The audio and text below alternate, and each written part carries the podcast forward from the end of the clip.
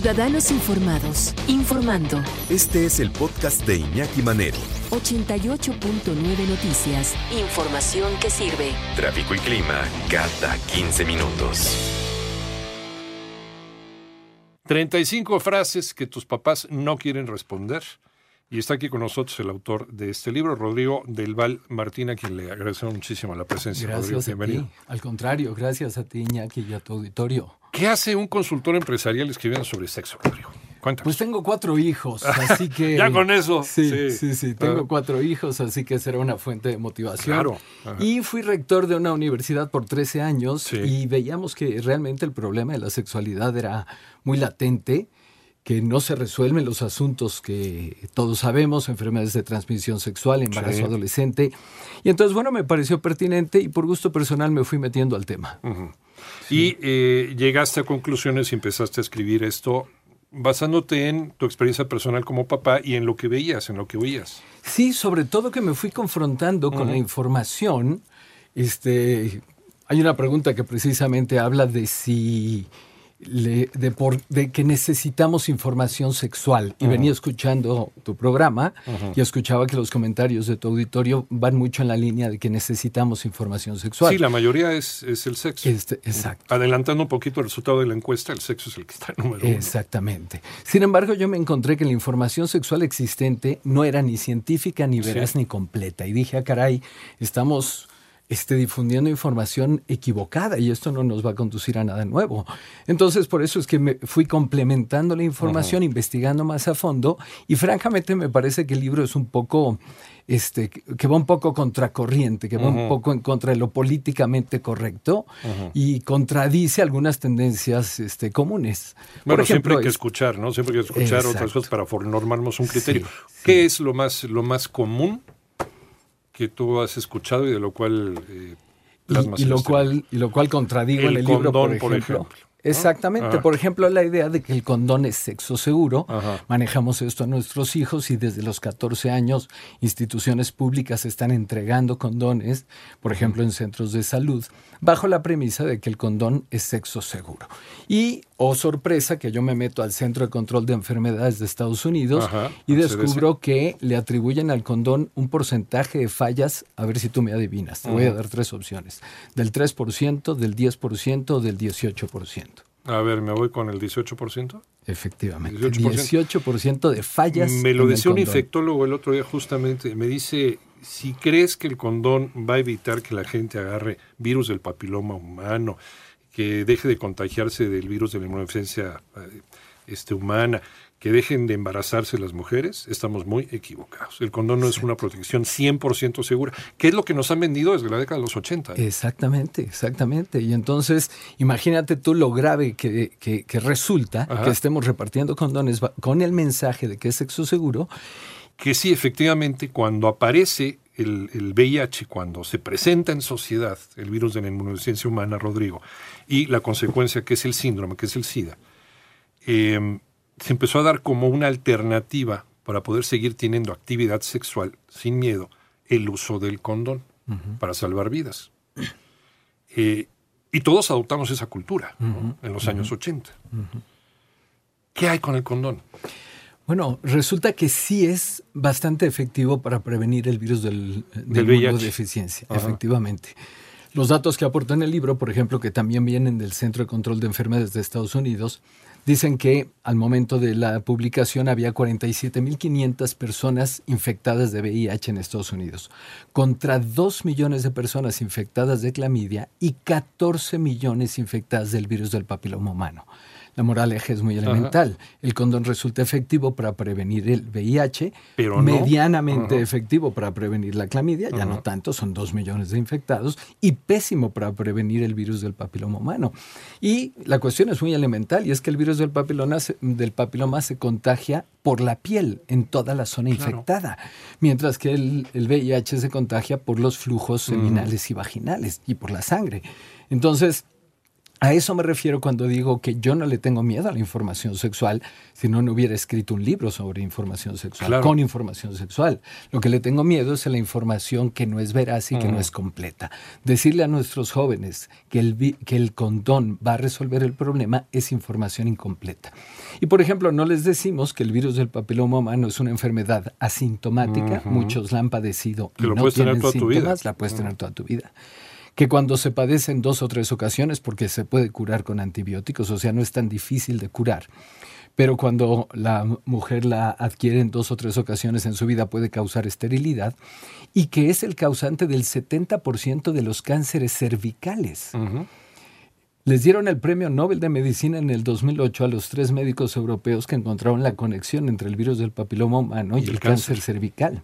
Y esto no se los estamos diciendo y estamos entregando condones en las escuelas cuando esta enfermedad, repito, es silenciosa, no tiene síntomas, causa cáncer en el 70%. No, no, en, no en el 70% de las veces, el 70% de los cánceres cervicales tienen alguna conexión con, el virus Y también ahora se habla de cáncer de pene en una cantidad muy, muy baja, pero también se habla de esto, y se habla de cáncer de garganta por el sexo oral también, ah, por el virus del papiloma humano, pero bueno, es otra historia. Ahora, eh, la repartición de condones. La repartición de condones en políticas públicas es como quitarse el problema, ¿no? Te reparto el condón y ya no es problema mío porque yo ya te di la herramienta. Claro. ¿En qué hemos fallado? Nos quitan el problema aparentemente, en el cortísimo plazo nos quitan parte del problema y no el otro. Ahora el gobierno está invirtiendo dinero. Después de invertirlo en, en publicidad, en condones, ahora está invirtiendo en la vacuna del virus del papiloma humano. ¿Por qué? Pues porque realmente empieza a ser un problema significativo. Yo sé que mi propuesta es mucho más complicada desde algún punto de vista, que es la abstinencia. Pero tenemos, eso íbamos. tenemos que, que ser realistas. Hay una conexión fuertísima entre tener sexo y el embarazo, tener sexo y tener enfermedades de transmisión sexual. Bueno, pues la lógica nos dice que vayamos a eliminar las causas cuando encontramos un efecto significativo. Entonces, por absurdo que parezca, yo sí soy un promotor de la abstinencia que, por cierto, ha resultado eficaz en algunos países de África, por ejemplo, en Uganda, se promueve el sistema ABC. A de abstinence, B de be faithful, ser, fiel, y hasta en tercer lugar la C de condón. Y es uno de los pocos métodos, repito, que en Uganda y otros países de África, cito ahí los estudios, han demostrado efectividad para reducir la transmisión del, del SIDA. No, África es un desastre a nivel de VIH. Seis de cada diez sudafricanos eh, pues tienen el virus de la inmunodeficiencia humana. Exacto. Sí, sí, Es un desastre. Es un desastre. Pero ese ha resultado ser uno de los pocos métodos efectivos. Oye, Rodrigo, pero es que si los chicos no usan el condón, menos van a recurrir a la abstinencia. Bueno, es cierto que eh, la propuesta es un poco más complicada, pero es mucho más efectiva porque va a la raíz. Habrá quien te diga, Rodrigo, es como ponerle, como ponerle una muralla al, mar, ¿no? El, pedir la abstinencia cuando, cuando un chavo es una efervescencia de de hormonas y de ganas de tener sexo, de descubrir su cuerpo y descubrir a los demás. Sí. ¿Qué hacemos? Parte de lo que se me dice es eso. Se me dice, Rodrigo, los chicos no van a poder practicar la abstinencia. Y mi respuesta es, no son capaces de practicarla porque les hemos dicho que no tienen que practicarla. Cuando se me entrega el condón desde los 14 años, el mensaje implícito es, tú debes tener sexo, esperamos que lo tengas. Por eso es tan difícil. Si nosotros también entregáramos este, comida chatarra en las escuelas, ya de por sí tenemos un problema de obesidad infantil. Imagínate si lo promoviéramos. Entonces, lo que estamos haciendo curiosamente es que reconocemos la gravedad del problema y sin embargo lo promovemos. La lógica, yo afirmo que el condón no va a reducir eh, ni el embarazo ni las enfermedades de transmisión sexual por lógica y por matemática elemental. La lógica es la siguiente. Si entregamos condones desde los 14 años diciéndoles que es seguro, ¿qué podemos esperar, Iñaki? ¿Más o menos interacciones sexuales entre los jóvenes? Si entregamos condones abiertamente diciéndoles que es seguro. No, ellos van a tener la información de que eso te va a prevenir del embarazo y de la infección y van a tener más sexo. Tendrán más sexo. Los que se lo pongan. La lógica, la lógica será que habrá más sexo. Es algo muy interesante que es pura lógica matemática, ¿no? Sí, si el número de interacciones crece, porque les decimos que el condón es seguro, sexuales. relaciones sexuales crece, y a un número mayor de interacciones le aplicamos ese 18% de falla del condón, pues el número de embarazos va a crecer. No hay forma de que esto no suceda. El 18% de 100 es 18, el 18% de 1000 es 180 y el 18% de un millón es un número más grande. Ante la cantidad de, interacciones se desborda, ¿no? y siempre hay un número de, embarazos. Si el mensaje es que tú puedes tener interacción sexual, los chicos lo tendrán y como el condón falla, pues este, el número de embarazos crecerá. Y lo más grave es que el condón este, solamente somos fértiles las mujeres ciertos días del mes, pero todos los días del mes se pueden infectar del virus del papiloma humano, por ejemplo, del clamidia de la gonorrea. Entonces, por eso es tan grave y por eso, por eso no está resuelto el problema. O sea, algunos me critican y me han dicho, Rodrigo, ¿cómo habiendo tanta enfermedad y tanto embarazo, tú, tú propones el no uso del condón? Y mi respuesta es, los datos dicen que el condón no ha resuelto el problema. Tanto el embarazo como las enfermedades crecen si tu solución no ha funcionado, eres tú el que me tiene que explicar por qué quieres seguir usando la solución que no ha funcionado. Y llevamos en, la sociedad humana, por lo menos en la sociedad occidental, más de 300, 400 años de, estar utilizando el condón. ¿no? Ahorita ya más moderno, sí, pero, pero llevamos ya problema siglos. No, no, al parecer no está funcionando. No está funcionando. La cuestión es la educación la educación y, tú nos dices la información que tiene que ser completa, que se les diga realmente lo que sucede, porque no les estamos diciendo todo, y una información que abre el debate. Parte, me preguntaste al inicio por qué escribí un libro siendo yo consultor empresarial. Bueno, porque sí quiero abrir el debate. A mí me impacta que se manejen ciertas ideas preconcebidas o que no se critican y no se juzgan. Y que no se ponen sobre y que no se ponen sobre la mesa. Yo quiero abrir al debate y aportar información adicional, información científica. Repito, yo cito, por ejemplo, al Centro de Control de Enfermedades de Estados Unidos, este, que es una institución laica, válida, este, en fin, bien documentada. Eh, para poner información sobre la mesa y que los chicos tomen eh, decisiones reales, ¿no? Viene con una bibliografía. Nos dices que en la versión electrónica, pues, eh, pues nada más con darle clic y puedes acceder también a la referencia. los videos, las citas de, los libros que estoy mencionando, los artículos, y esa es una ventaja de la versión electrónica. Y que cada quien pues realmente se quede con... con eh, para normar la opinión, pero creo que el tema debe de ponerse en la mesa, ¿no? Sí, Con todos los argumentos. Te, contaba el caso del Partido Liberal Sueco, este, cuya presidenta del Partido Juvenil este, legalizaron, su propuesta era legalizar el sexo entre hermanos mayores de 15 o 16 años y la necrofilia, es decir, donar mi cuerpo para que la gente que le gusta tener sexo con cuerpos muertos lo pueda hacer pues, eh, de manera legal. Entonces, y la chica decía que la razón es que el, como partido liberal y juvenil estaban obligados a pensar de manera revolucionaria. Y yo lo que le digo a los jóvenes que te escuchan, Iñaki, es que ya sea que, que piensen de manera revolucionaria o de manera conservadora, ambos incluyen el verbo pensar. Tenemos que sentarnos a pensar. Por ejemplo, ¿cuál es la lógica de tener sexo con cuerpos muertos? ¿verdad? ¿O cuál sería la lógica de tener sexo con mi propia hermana?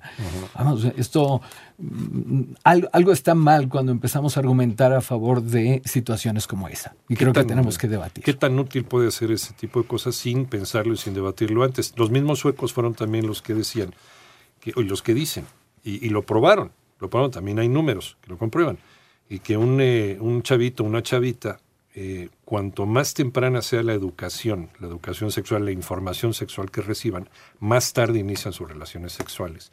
Y en el momento que lo realizan más tarde en, su vida, en su momento biológico, eh, tienen mejor formada la zona del cerebro de la madurez. Exacto. De la capacidad de tomar decisiones hacia dónde hacer con mi mano, hacia el fuego, hacia el agua. Exacto, exacto. Entonces ya saben qué hacer.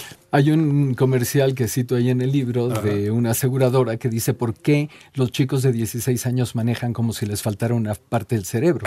Y la respuesta es porque sí les falta. Sí, claro. Les falta la corteza dorsal prefrontal que no se acaba de formar hasta los 21 años. Entonces estamos lanzando, entregando condones a chicos de 14 y 15 que no tienen ni siquiera formado el cerebro para tomar decisiones.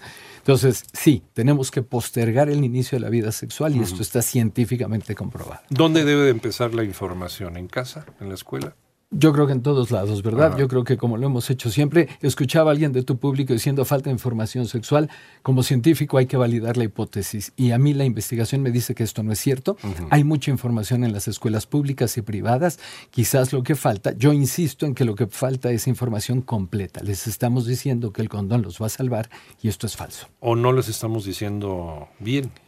Sí, no les estamos diciendo bien, ni les estamos inspirando a ser héroes. ¿Por qué no vivir una vida con abstinencia? ¿Por qué no vivir una vida diferente? Oye, es que eso es muy complicado. También es complicado ganar medallas de oro, Iñaki, en las Olimpiadas. Pero yo espero que Ana Gabriela Guevara no salga a decirnos que como esto es complicado, ella va a dejar de intentarlo. O sea, tenemos que seguir dijo algunas cosas raras Ana Gabriela Guevara, pero bueno, no, Todos queremos seguir intentando el heroísmo. ¿Estás de acuerdo? Por pocos que sean, son menos del 1%, mucho menos del 1%, los que ganan medallas olímpicas y sin embargo queremos seguirlo intentando.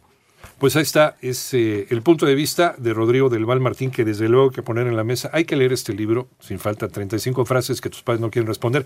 Y, también está la versión en línea, ¿no? Y está la versión en línea, si la googlean, este la van a encontrar. Ahí está entonces. Muchísimas gracias. Gracias, Rodrigo, por esta, por esta charla muy, muy valiosa. Es un punto de vista que desde luego abona también a la discusión y a formarnos un criterio.